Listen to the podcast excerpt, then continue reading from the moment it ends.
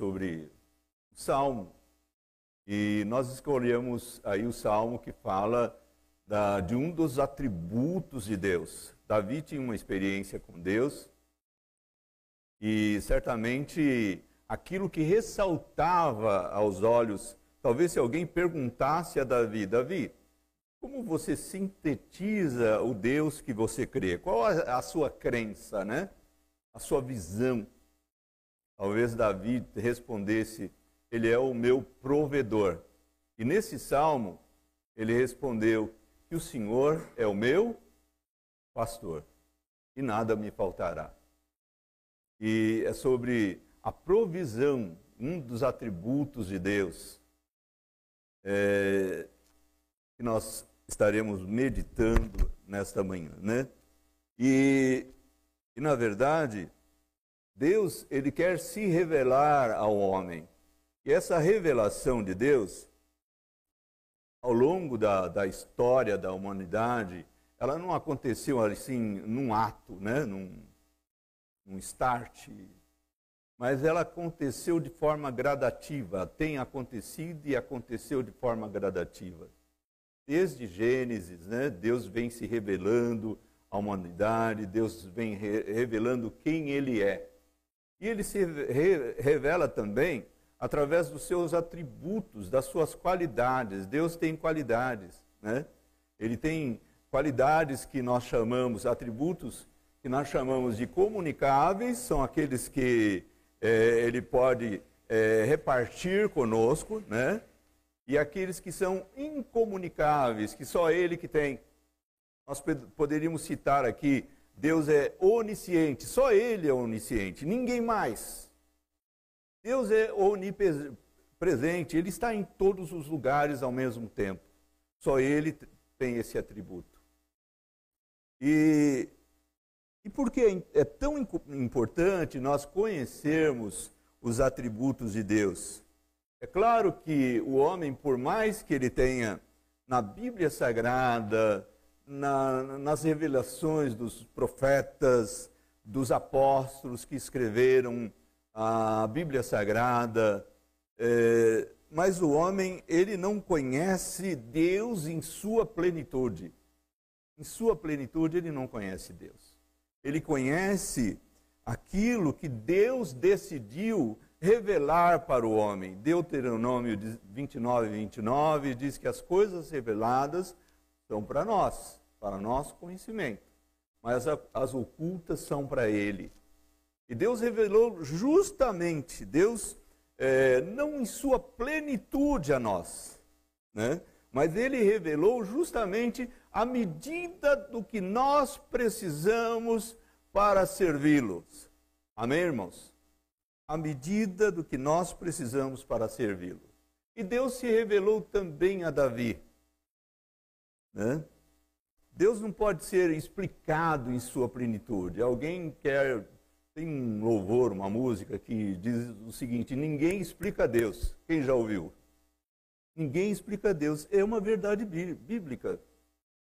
Ah, mas você não estudou teologia quatro anos, seis anos, não fez mestrado, doutorado? Você explica Deus? Não, ninguém explica Deus em sua plenitude.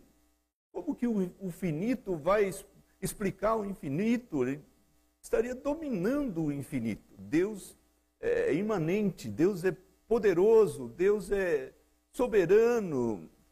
Alguns atributos de Deus descrevem um pouco do que ele é. Né? E ele mesmo, quando alguém lá perguntou para Moisés sobre quem era Deus, né, o próprio Deus disse: Olha, diz a eles que eu sou, eu sou o que sou, eu sou o que sou. Deus é o que é.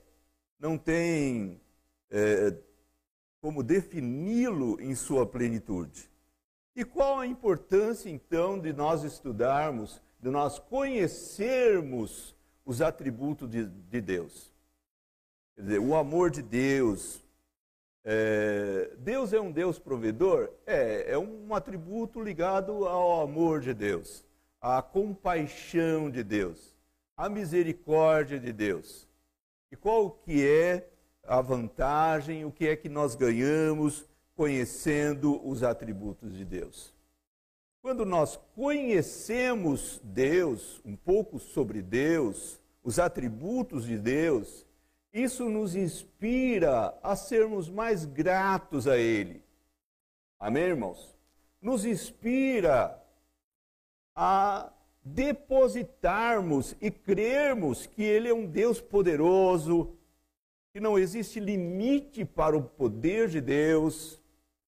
As doenças, elas caem por terra diante do poder de Deus as necessidades caem por terra diante do poder de Deus, que é expresso, muitas vezes, através dos atributos de Deus. Agora, é, esse Deus provedor, né, que o salmista Davi, nós vamos ler o Salmo 23, ressalta, né, enfatizando o cuidado de Deus para, com as suas criaturas, a provisão de Deus tem, tem muita gente que entende um pouco errado sobre a provisão de Deus. É sobre isso que estaremos vendo nesta manhã. Então vamos ler aí os seis, seis versículos de, do Salmo 23, onde o salmista fala e ressalta Deus como sendo o nosso provedor. O Senhor é o meu pastor, nada me faltará. Deitar-me faz em verdes pastos, guia-me mansamente às águas tranquilas. Refrigera a minha alma, guia-me pelas veredas da justiça, por amor do seu nome. Ainda que eu andasse pelo vale da sombra da morte, não temeria mal algum, porque tu estás comigo a tua vara e o teu cajado me consolam. Preparas uma mesa perante mim na presença dos meus inimigos. Unges a minha cabeça com óleo, o meu cálice transborda. Certamente que a bondade e a misericórdia me seguirão todos os dias da minha vida e habitarei na casa do Senhor por longos dias. Vamos orar. Senhor Deus e Pai, nós temos lido a tua palavra que ressalta um dos seus atributos, das suas qualidades. O Senhor é o Deus que tem cuidado com a sua criação, que provê e que sustenta a sua criação. Muito mais aqueles que são os teus filhos, aqueles que por Cristo Jesus se tornaram seus filhos pela fé em Cristo Jesus. Pela graça do Senhor. Nesta manhã, Senhor, nós queremos então meditar e adorá-lo na beleza da sua santidade, conhecendo um pouquinho mais do Senhor e recebendo um pouquinho mais da tua palavra que tão bem faz para a nossa vida. Nós queremos agradecer ao Senhor por esse momento tão importante. Em nome de Jesus. Amém. O apóstolo São Paulo, ele reconheceu muito bem sobre essa questão de provisão de Deus. Lá em Filipenses capítulo 4, verso 19, ele escreveu: O meu Deus, segundo as suas riquezas suprirá todas as vossas necessidades em Cristo Jesus. Quer dizer, eu quero ressaltar essa expressão: o meu Deus suprirá as vossas necessidades. É preciso diferenciar que, é, que Deus ele suprirá o que você precisa ele é o Deus da provisão, da providência, que suprirá a sua necessidade e não a sua vontade, o que você deseja. Porque muitas vezes o que você deseja nem sempre é útil para você e para mim. E Paulo disse bem que Deus haveria de suprir a nossa necessidade, a nossa necessidade, e não a minha vontade. Então, essa é um, um, uma das coisas que muitas vezes nós é, nos enganamos, nós nos boicotamos e achamos que é, não recebi, não recebi. Pedi, não recebi, porque muitas vezes você precisa diferenciar. Quando você pensar no Deus que provê, no Deus da provisão, diferenciar o que você precisa daquilo que você simplesmente deseja. A provisão, ela está relacionada a algo que é impossível ao homem. Aquilo que é possível ao homem não é milagre, não é provisão de Deus.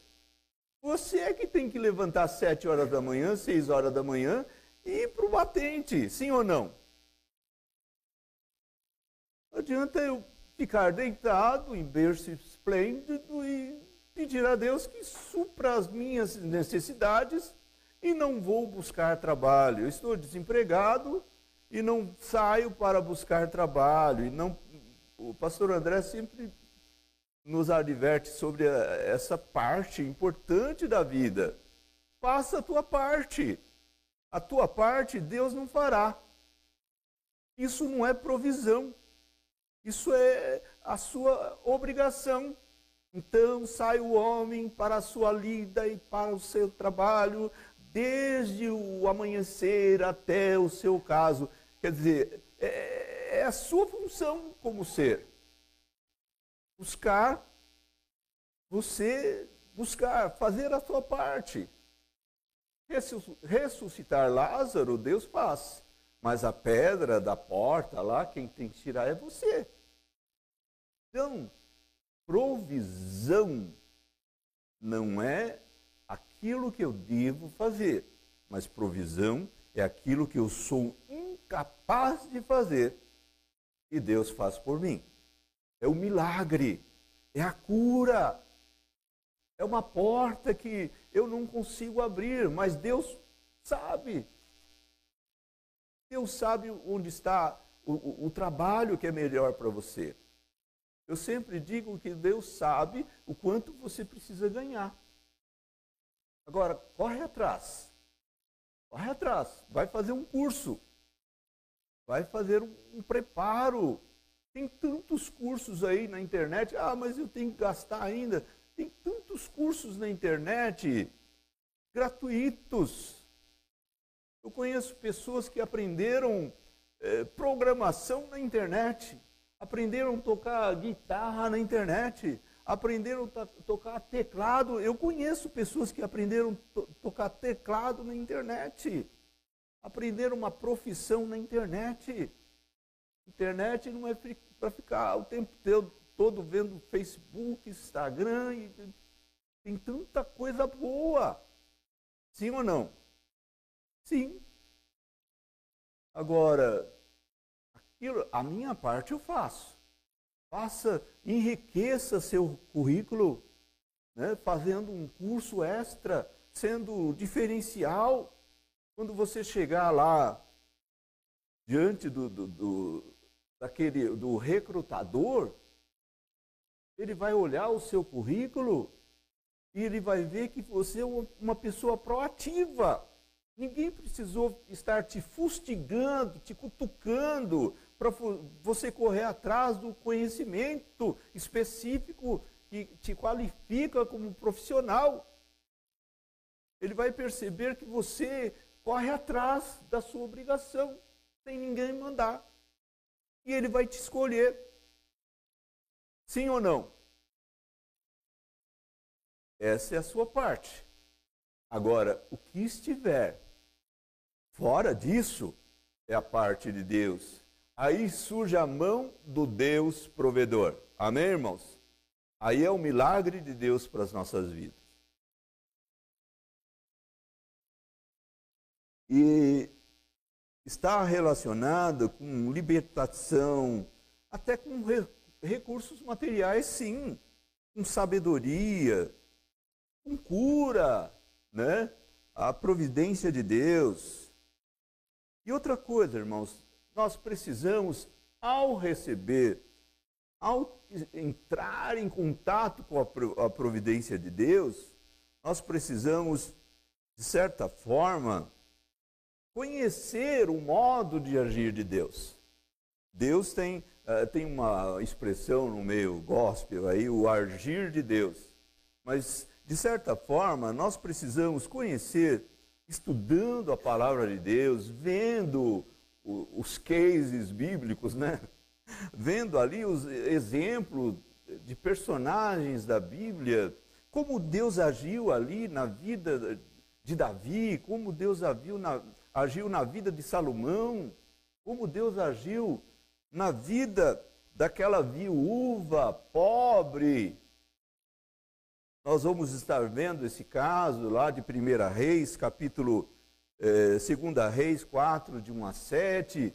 Aquela viúva pobre que tinha dois filhos, o marido era um servo de Deus, ele era temente a Deus, morreu e deu, deixou dívidas. Deixou dívidas. Aí você pergunta, mas o homem era temente a Deus e deixou dívidas para a mulher?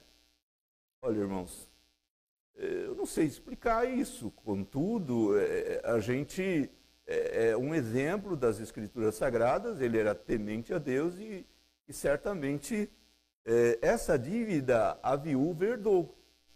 E a forma dela pagar a dívida, os, os, as pessoas para quem ela devia, eles quiseram levar os dois filhos dela como pagamento. Quer dizer, esses dois aí vão trabalhar a vida inteira, ou tantos anos, como escravo lá na minha fazenda, né, para que a dívida seja saldada.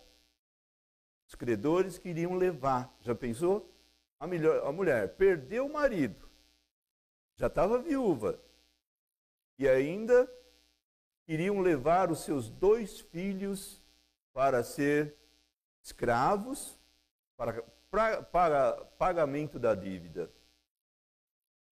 E o que ela fez? Primeira, segunda Reis, capítulo 4, verso 1 a 7.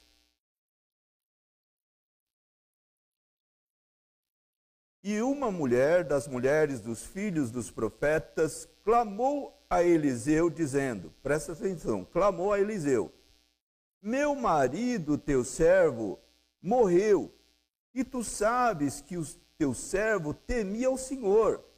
E veio o credor a levar-me os meus dois filhos para serem servos ou escravos. E Eliseu disse: Que te hei eu de fazer? Declara-me o que é que tens em casa. E ela disse: Tua serva não tem nada em casa senão um vaso de azeite, um pequeno vaso de azeite. Então, disse ele: Vai, pede para ti vasos emprestados a todos os vizinhos, vasos vazios, não poucos, pede bastante. Então entra, fecha a porta sobre ti e teus filhos, e o azeite, deita o azeite em todos aqueles vasos vazios e põe a parte, né, vai separando os que estiver cheio que for enchendo. Partiu, pois, dele, fechou a porta sobre si seus filhos, e eles traziam os vasos, ela os enchia, e sucedeu que, cheios que foram os vasos, disse ao seu filho: Traze-me ainda um vaso. Porém, ele disse: Não há mais vaso nenhum. Então o azeite parou. Então veio a ela e então veio ela e fez saber ao homem de Deus. E disse ele: Vai, vende o azeite e paga a tua dívida, tu e teus filhos vivem do resto. O que é que nós aprendemos nessa lição, nessa leitura, observando essa, essa passagem de um exemplo de provisão de Deus? É a forma de agir de Deus. Né? A mulher, naquele desespero, ela estava desesperada, porque era uma situação terrível para ela. Os credores não têm misericórdia. Né? E o que, que ela fez? Ficou, sentou e chorou?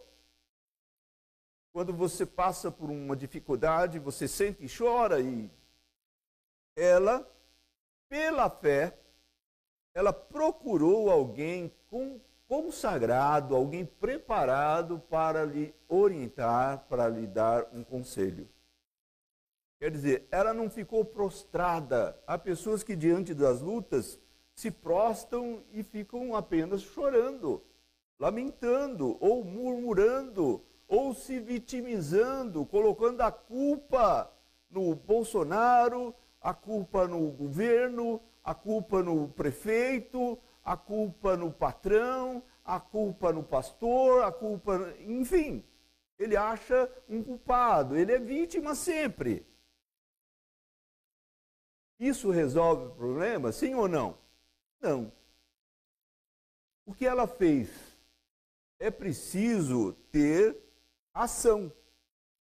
Ela procurou alguém consagrado para dar conselhos a ela. E muitas vezes é, nós nos encontramos numa situação semelhante a essa, né? Não nessa proporção de gravidade, mas em situação que precisamos da providência de Deus. E muitas vezes há pessoas que deixam de procurar orientação no que fazer e não sabe o que fazer, deixa de procurar por, por orgulho, por falta de humildade.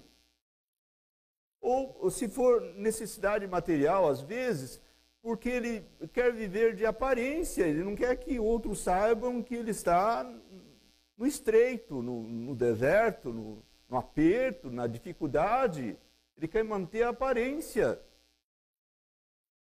ele muitas vezes vive de aparências, ele se preocupa com o julgamento das pessoas e deixa de, de, de procurar, então, socorro. Há problemas que nós conseguimos resolver, mas há problemas que está ali no mistério da providência de Deus. E essa mulher, ela não ficou prostrada, ela saiu da inércia e ela tomou uma atitude. Amém, irmãos? Ela tomou uma atitude.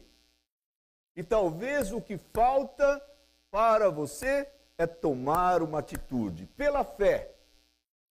Palavra de Deus, Hebreus 11, versículo 1, nos diz que a fé é o firme fundamento naquilo, a fé é o firme fundamento das coisas que se esperam e a prova das coisas que se não veem. É você crer que Deus suprirá a sua necessidade e, com base na fé, você agir. Com base na fé, você sair da inércia e tomar uma atitude. Ninguém que fica na inércia obtém a providência. Ninguém que fica na inércia obtém a solução. Os problemas não se resolvem por si só. Ah, eu vou ficar aqui quietinho porque pode ser que o problema se resolva e eu estou quietinho aqui, escondidinho, deixa passar. O problema vai se agravando, agravando. Outra hora é era uma coisa e agora. Eu já vi gente também deixar de fazer um tratamento médico, deixar de ir no médico, fazer um tratamento médico necessário, indicado pela medicina, inerte, e, e a pessoa acabou falecendo por isso. Porque ele ficou inerte. Sabia o que era para fazer, não fez. Amém, irmãos? Então, a inércia, a falta de atitude, ela muitas vezes nos impede de receber o que nós chamamos de o socorro, a providência, o cuidado da parte do Senhor é preciso tomar uma atitude. não ficar prostrado. Levante a cabeça, levanta de manhã. Levanta de manhã. Meu Deus, estou numa situação desempregado. Levanta cedo, lave o rosto, faça uma oração e sai. Sai, Senhor, onde eu devo ir? Onde está meu trabalho? Onde está a solução? Toma uma atitude. E aí haverá então a providência do Senhor. Ficar murmurando não adianta, ficar no sofá reclamando, ficar diante da TV, da Netflix, não vai resolver. Você tem que pedir ajuda àquele a quem você confia e seguir, então, a orientação de Deus. Segue a orientação de Deus. Essa viúva, é, é interessante nesse caso aí, que a viúva, ela tomou uma atitude e foi em direção a Eliseu. Foi pedir conselho. E uma outra forma que aconteceu a provisão para a vida dela é que Deus ali transformou o pouco que ela tinha. Ela tinha lá um pouquinho de azeite na, no vaso, na botija, no litro em casa e ela não via aquilo como solução do problema. Ela não enxergava aquilo como solução do problema dela. E muitas vezes é, nós nos apoiamos somente na lógica humana e não na fé no Senhor e não na sabedoria de Deus. A solução estava justamente ali pertinho dela justamente pertinho dela.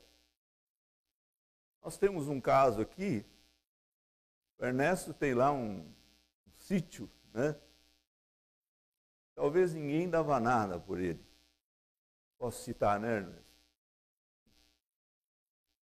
E ele descobriu, ele cavou lá um poço artesiano com trezentos e tantos metros de profundidade, é isso mesmo? Perfurando as rochas e lá achou uma água, água termal com uma quantidade de zinco que nem as águas francesas de Paris possuem essa quantidade de zinco. Estava bem embaixo do pé dele. Estava o sítio. Uh, se alguém olhasse e dizia, ah, isso é dor de cabeça ter esse mas está lá.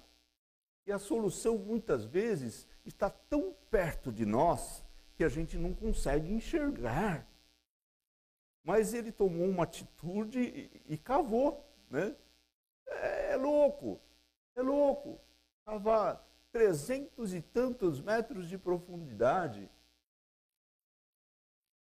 E o apóstolo Paulo, em 1 Coríntios capítulo 1, verso 27, ele escreveu que, mas Deus escolheu as coisas loucas desse mundo para confundir as sábias, e Deus escolheu as fracas deste mundo para confundir as fortes. Aquilo que muitas vezes você despreza é aquilo que vai ter a solução da sua vida. É ali que está a provisão, a providência mas pela lógica humana, não. Pede olhos espirituais para que Deus abra os seus olhos, está pertinho de você, às vezes, e não tão distante. E aquele pouquinho de azeite que ela possuía, Deus transformou o pouco em muito. Foi se multiplicando milagrosamente, de modo que aquelas botijas, aquelas vasilhas que foram emprestadas dos vizinhos, um monte de vasilhas. Não sei quantas, mas imagina um monte. Imagino que um cômodo da, casa dela se encheu e não cabia mais de vasilhas, os vizinhos emprestando, emprestando, emprestando. E ela com aquele pouquinho de azeite despejando, enchia uma e não acabava o azeite da botija dela, enchia outra, enchia outra, e os filhos iam separando, essa tá cheia, essa tá cheia, essa tá cheia, essa tá cheia, essa tá cheia, e ó, o azeite da botija não terminava. Porque era milagre de Deus, era provisão do Senhor e não lógica humana. Nós somos racionais, sim, mas nós vivemos pela fé. Não há como ser crente só racional. Aliás, não vemos o Deus que servimos, ele não é uma imagem. Não precisamos de uma imagem para servi-lo. Nosso Deus é invisível, ele é poderoso. E ele está aqui para suprir a sua necessidade. E ele escolhe as coisas loucas mesmo. É loucura isso, é loucura, é loucura para o, o ateu, para o incrédulo, para o. Uma outra observação que nós fazemos nesse caso da provisão de Deus para a vida da viúva, é a questão de relacionamento. Gente, como é bom ter paz com todos. Sim ou não? Ah, mas relacionamento tem a ver, tem alguma coisa a ver com provisão?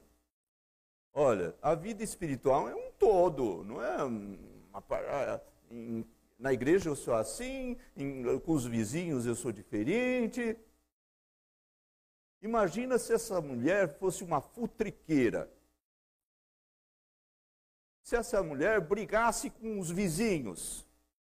Fosse uma pessoa que não dá sossego para os vizinhos, não respeita os vizinhos. Ninguém quer saber dela.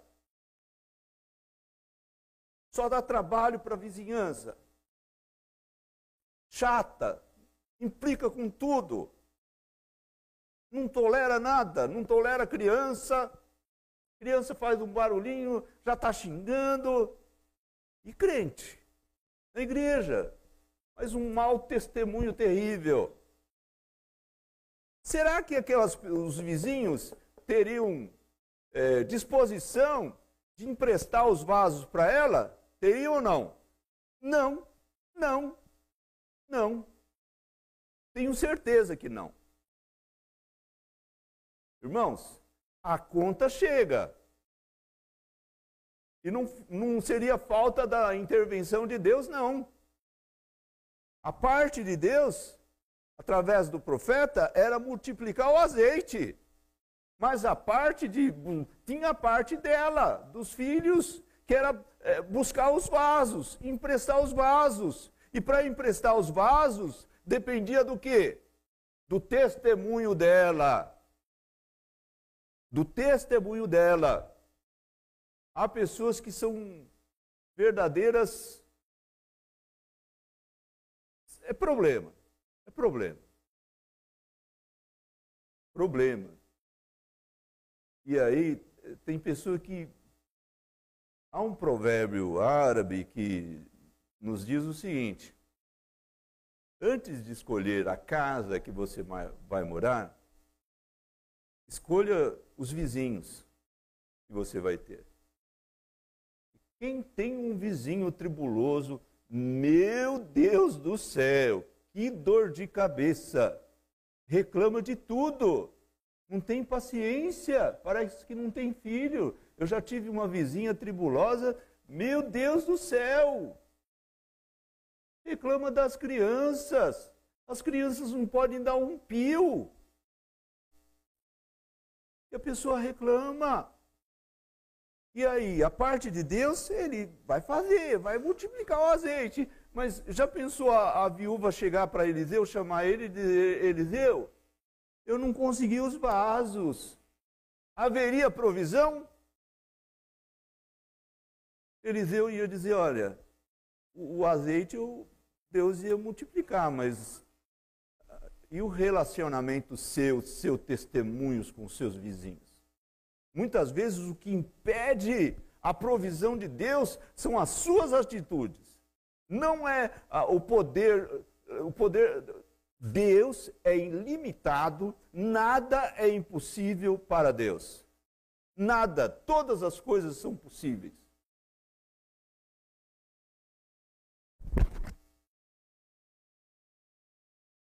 E Deus usou então os vizinhos para emprestar os vasos. Jesus nos chamou para ser sal da terra e luz do mundo. E o sal insípido, sem sabor, não presta para nada. Né? Vós sois o sal da terra, lá em Mateus 5, verso 13 e 14. Vós sois o sal da terra, e se o sal for insípido, em que se há de salgar? Para nada mais presta, senão para se lançar fora, ser pisado pelos homens. Vós sois a luz do mundo, não se pode esconder uma cidade edificada sobre um monte. Por outro lado, há necessidades, né? Que nós precisamos, então, da provisão de Deus. E enquanto nós não acertarmos algo na nossa vida, Deus não vai encontrar espaço para prover o que nós necessitamos. Sim ou não? Nós vemos um exemplo aí de provisão de Deus, sendo breve, na vida de um jovem, que Jesus contou lá uma parábola do filho pródigo.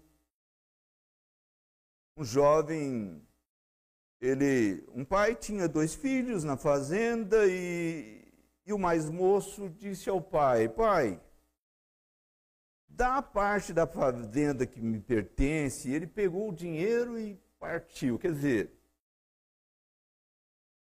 esse jovem que pegou o dinheiro e partiu, ele saiu da presença do pai.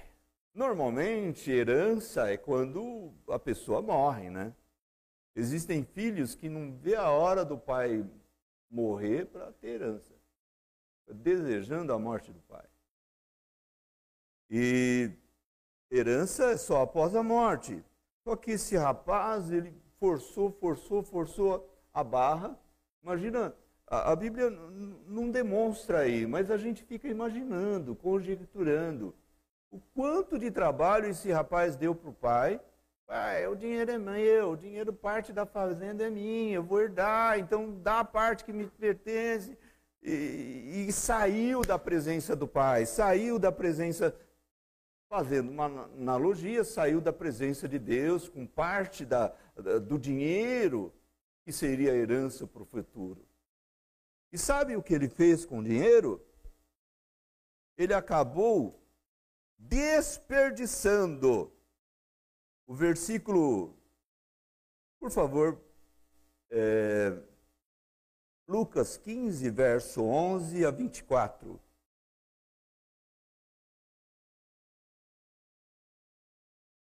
E disse: Um certo homem tinha dois filhos. O mais moço deles disse ao pai: Pai, dá a parte da fazenda que me pertence. E ele repartiu, pois, a fazenda.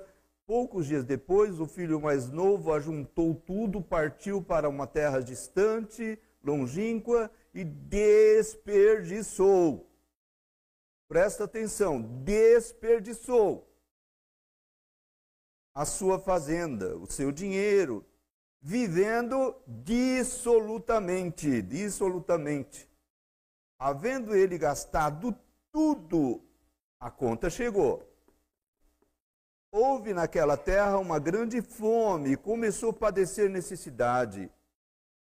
E foi, chegou-se a um dos cidadãos daquela terra, o qual mandou para os seus campos, apacentar porcos e desejava encher o estômago, matar a fome com as bolotas que os porcos comiam, comiam e ninguém lhe dava nada. Caindo em si, disse: consciência. Ele teve consciência. Quantos trabalhadores de meu pai têm abundância de pão e eu aqui estou passando necessidade, estou precisando da provisão do Pai. Estou precisando da intervenção, do milagre, da provisão do Pai. Levantar-me-ei, irei ter com meu Pai, e direi: Pai, pequei contra o céu e perante ti. Já não sou digno de, de ser chamado teu filho. Faze-me como os teus trabalhadores. E levantando-se, levantando-se, tomou uma atitude tomou uma atitude. A diferença está em tomar atitude. Não é de ficar prostrado na inércia. Foi para seu pai e quando ainda estava longe, viu seu pai. E, se, viu seu pai e se moveu de íntima compaixão e correndo lançou-se-lhe ao pescoço e o beijou e o filho disse, tomou atitude: Pai, pequei contra o céu e perante ti, e já não sou digno de ser chamado teu filho. Mas o pai disse aos seus servos: Trazei depressa a melhor roupa, vestilho, ponde-lhe um anel na mão, sandálias nos pés, traze o bezerro cevado, matai-o, comamos Alegremos-nos, porque este meu filho estava meio morto, reviveu, tinha se perdido, foi achado, e começaram a alegrarem-se. Glória a Deus por isso. Na verdade, esse moço pegou, veja bem, ele houve um determinado quando a conta chegou, né? A conta chegou foi a fome na terra. Ele gastou tudo que ele levou, de forma, ele desperdiçou, ele jogou fora, de forma dissoluta. Essa expressão, de forma dissoluta, é com libertinagem, com coisas que não edificam, com coisas gastar na, na, na balada, se fosse hoje, né? Gastou na, na balada, gastou com bebida, gastou com droga, gastou com prostituição, gastou dissolutamente. Mas aí, se ele. Ele precisava de um. O que, que ele precisava? De dinheiro? Agora? Ele precisava que o pai fosse lá e depositasse mais um, uma quantia na conta dele. Ele precisava de arrependimento. A provisão de Deus ali dependia do estado dele diante do pai, do próprio pai. Ele feriu o pai. Ele pecou, ele mesmo reconheceu que ele pecou contra os sentimentos do pai. Imagina quantas lágrimas esse pai derramou. Porque o filho saiu, levou parte do que um terço, né, praticamente do que existia ali na casa e gastou dissolutamente. E quando a conta chegou, porque a conta chega, ele sentiu fome e está escrito aqui que ninguém lhe dava nada. O mundo não tem misericórdia. Aqueles que vivem, gastam dissolutamente, quando ele precisar, não espere que o mundo vai te ajudar. Os seus amigos vão virar as costas para você. Você tem amigos enquanto você é, é importante para eles.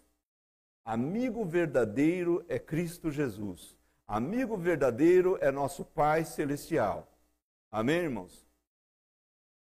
O dia que a conta chegar, existe uma pesquisa científica que diz o seguinte: de, quatro, de cada quatro pessoas, apenas uma, de quatro, apenas uma, terá uma velhice equilibrada financeiramente. Não é que vai ser rico, mas vai ser equilibrado.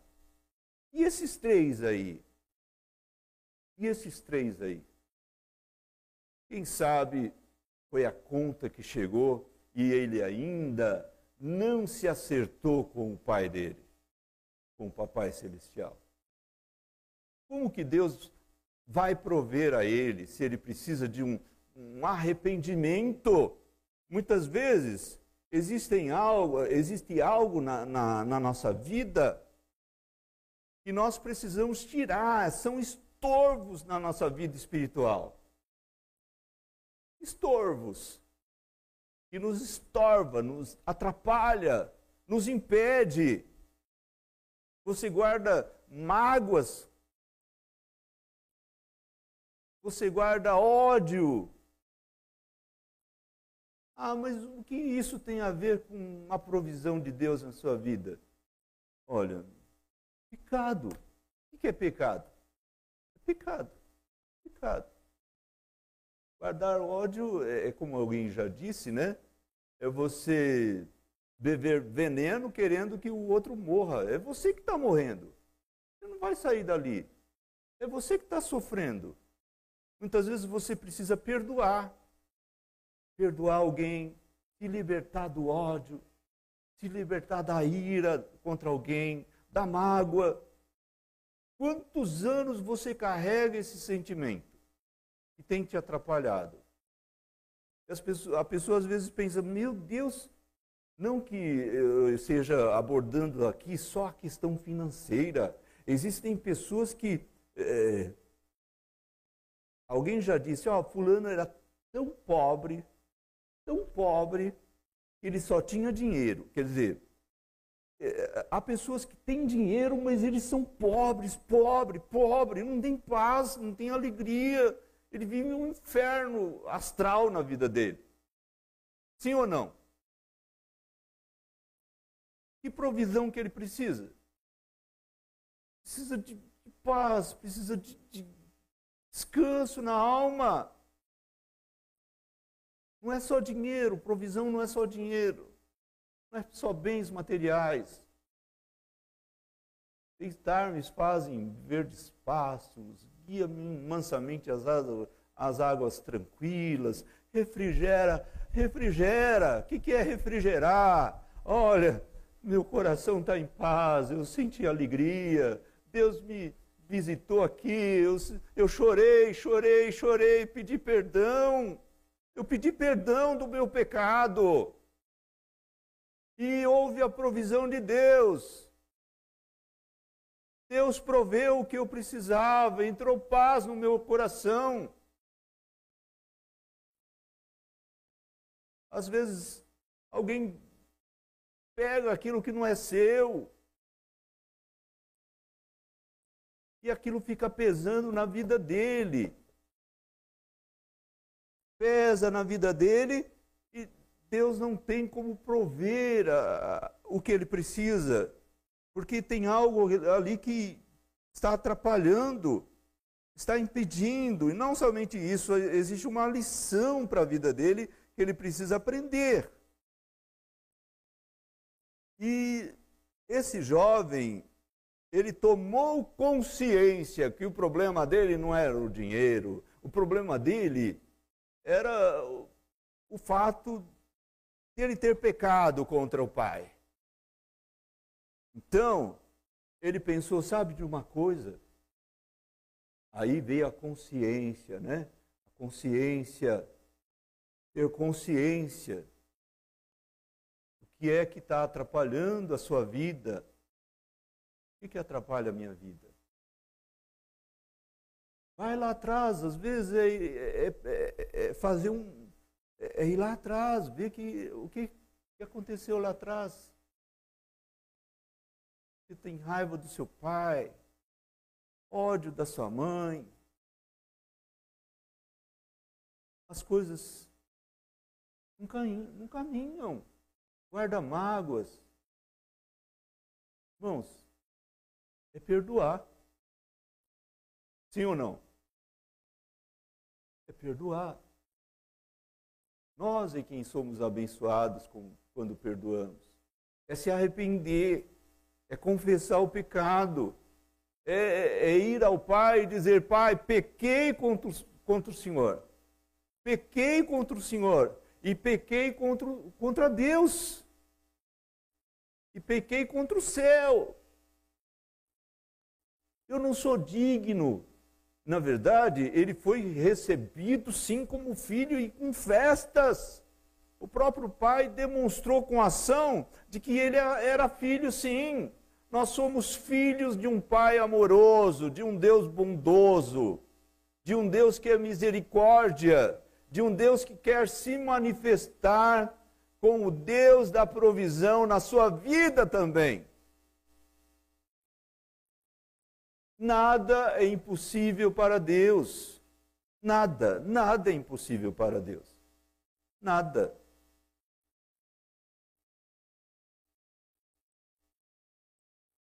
Concluindo, voltou a alegria naquela casa. Houve provisão Verso 22: Mas o pai disse aos seus servos: Trazei depressa a melhor roupa, traz a melhor roupa.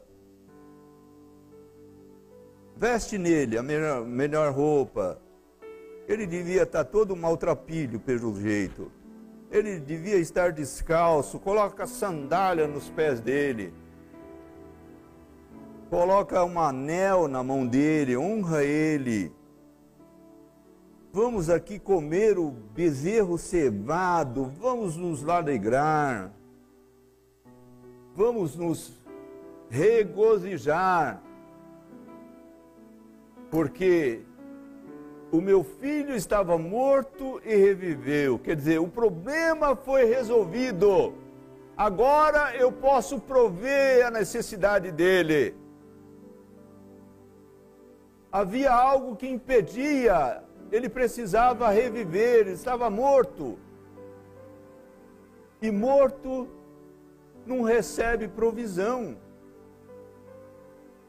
Ele precisava reviver, precisava voltar para o Pai, precisava pedir perdão dos seus pecados, precisava reconciliar com Deus. Sabe, irmãos, o seu negócio o seu trabalho. A palavra de Deus é bem clara, né? Se Deus não edificar a casa, em vão trabalha. É, de madrugada, no sono, você dormindo, Deus faz multiplicar as coisas e supre a sua necessidade não é pelo tanto, mas é pelo, pela fé. Faça a sua parte e creia que o Senhor é o Senhor que provê, é o Senhor da providência. Amém, irmãos? Eu só queria convidá-los a ficar em pé para nós orarmos nesse momento. E eu queria te convidar, lançar aí um desafio a você. Eu não sei o problema que você tem,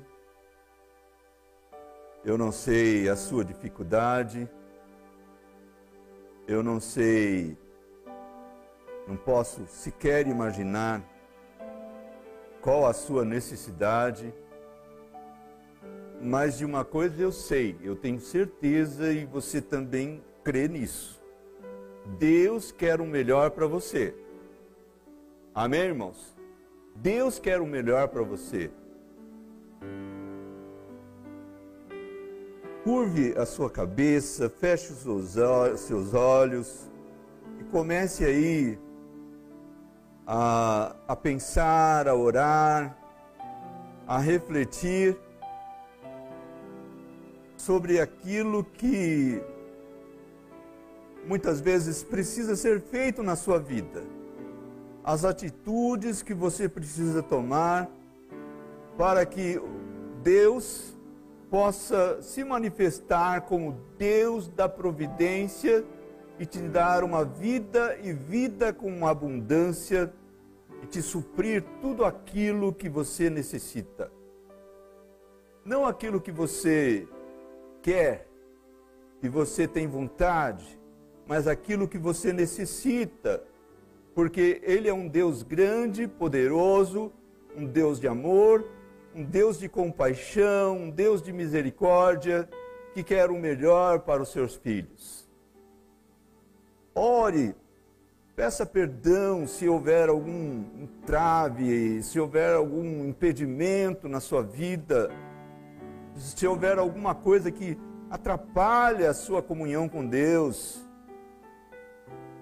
Nós somos filhos de um Deus poderoso, você é filho do Deus Altíssimo, Todo-Poderoso.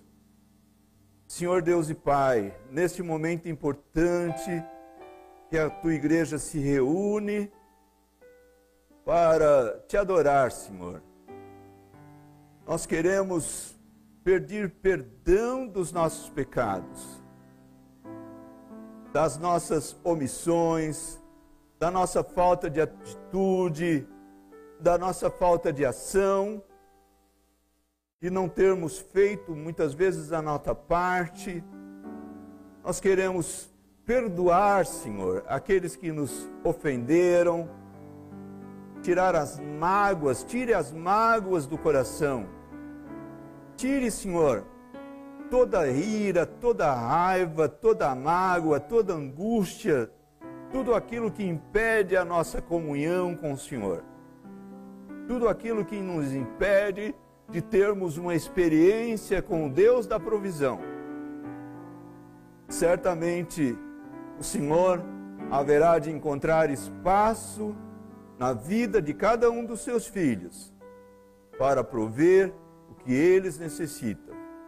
É o que te peço em nome de Jesus. Amém.